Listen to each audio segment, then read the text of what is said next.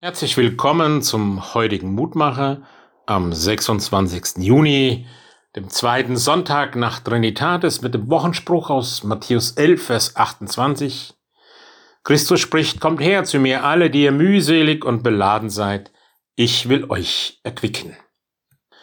Ja, wer hat das nicht schon mal erlebt, dass ihm vielleicht in einem unbeobachteten Moment ein tiefer Seufzer entdringt? Und ein anderer sagt, oder eine andere, das kam aber von ganz tief unten. Aufatmen tut richtig gut, da wird's einem leichter. Aufatmen soll dir und frei sein, das spricht uns Jesus zu.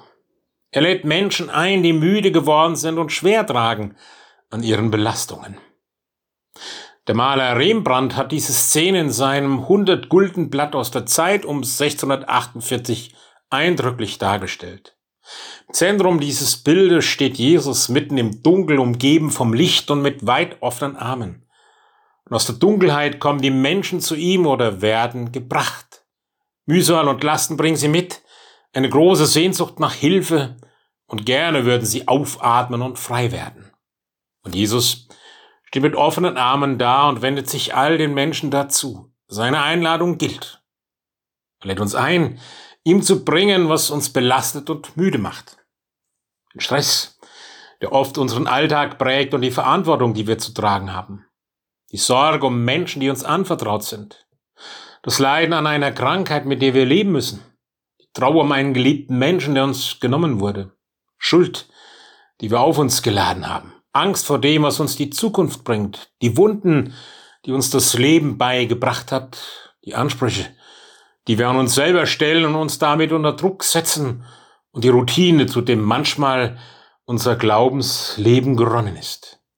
Kommt und bringt diese Lasten zu mir. Dazu lädt Jesus ein. Ich will euch erquicken. Erquicken ein Wort, das wir heute kaum mehr gebrauchen, aber es bedeutet stärken und wieder lebendig machen. Erquickung gibt's an der Quelle. Jesus ist diese Quelle, aus der wir neue Kraft schöpfen. Er lässt uns aufatmen und befreit in unseren Alltag gehen. Vielleicht bleiben die Lasten und Mühen gleich, doch lassen sie sich anders tragen mit neuer Hoffnung und neuer Kraft. Bei Jesus kommt es zu einem Aufatmen.